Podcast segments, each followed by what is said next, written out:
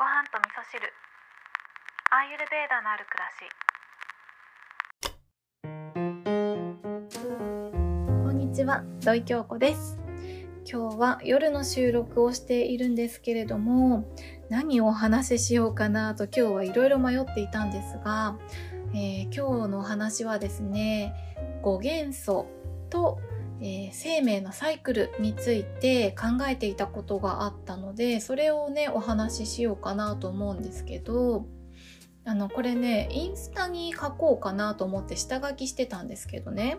えー、ここ最近ですね9月から始めたベランダ菜園の、えー、私のちっちゃい畑がですねそろそろ終わりの時期を迎えてきているんですね。で9月に種まいてそこから葉っぱが出てきてで成長していく中で茂ってきている葉っぱをちょっとずついただきながら、えー、食べさせていただいていたんですけど春になってね花が咲いてで花がたくさん咲く頃にはもう葉っぱがねどんどんなくなっていってでまあ、花びらがねたくさん散ってしまうとご近所迷惑になってしまうので花は刈り取って最終的にはお花は、えー、部屋の中で楽しませていただくっていう風にしたんですね。でも花も咲き終わってで葉っぱもねどんどんなくなっていってあのー、本当にね何もなくなってきちゃうんですね畑って面白いなって思いながら見てたんですけどで、アーユルベーダでは、この命のサイクルというのは、まず赤ちゃんの時は、カパの時代と言われていて、で、成長していくにつれて、ピッタの時代があり、バータの時代で終わるっていうふうに言われているんですね。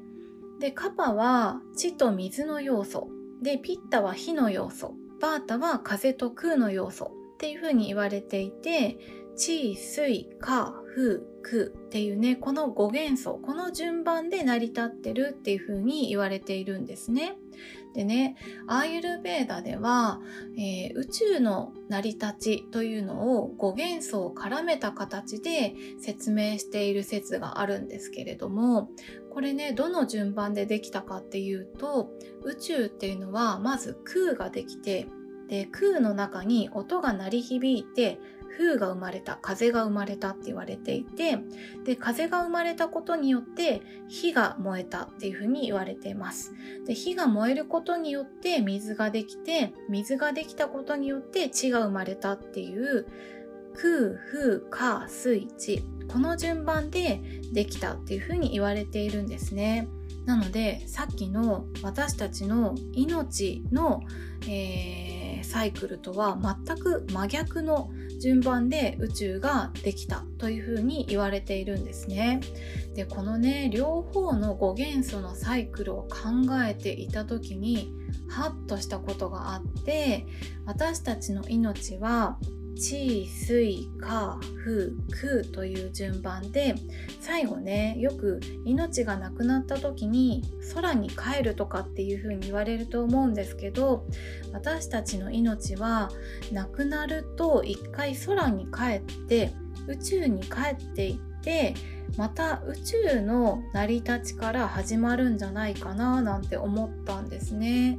地水火風空で命が終わって空風火水地でまた地上に戻ってくるっていうそのサイクルで命のサイクルが輪廻転生してるんじゃないかななんていうふうに私の中でイメージしておりました。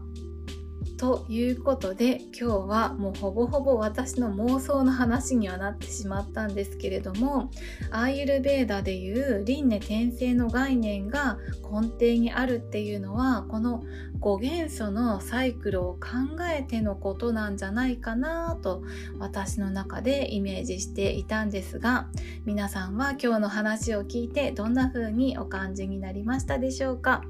今日も聞いていただきましてありがとうございます。